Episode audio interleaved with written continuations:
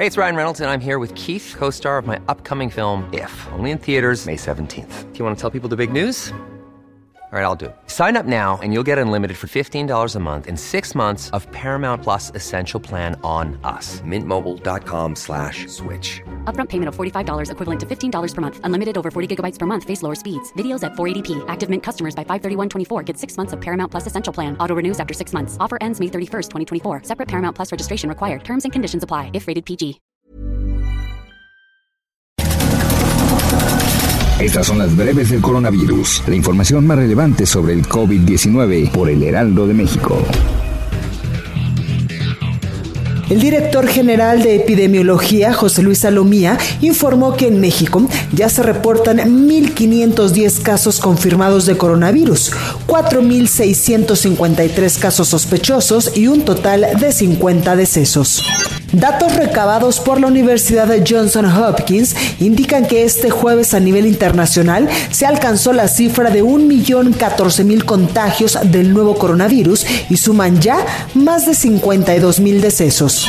Desde Palacio Nacional, el titular de la Coordinación Nacional Médica del INSABI, Alejandro Schwartz, presentó la convocatoria del gobierno federal para contratar al personal médico necesario para el plan de reconversión hospitalaria por el brote de COVID-19. Señaló que se requieren 6.249 médicos generales y 438 médicos especialistas, así como más de 8.000 enfermeras con licenciatura, cerca de 6.000 técnicas y 84 especialistas.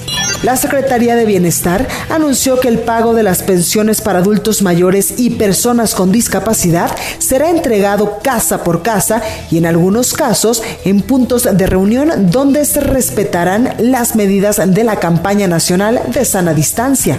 Durante la cuarta reunión de estrategias contra la violencia de género que se llevó a cabo por videoconferencia, Olga Sánchez Cordero, secretaria de Gobernación, lanzó un llamado a la unidad de todos los mexicanos ante la pandemia del coronavirus. Dijo, no es momento ni de grillas, ni de confrontaciones, ni de mezquindades ante una situación como la que vive el país.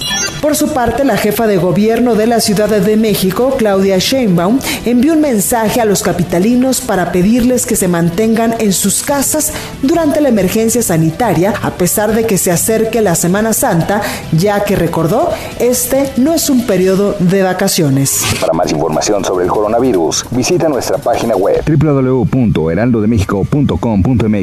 y consulta el micrositio con la cobertura especial.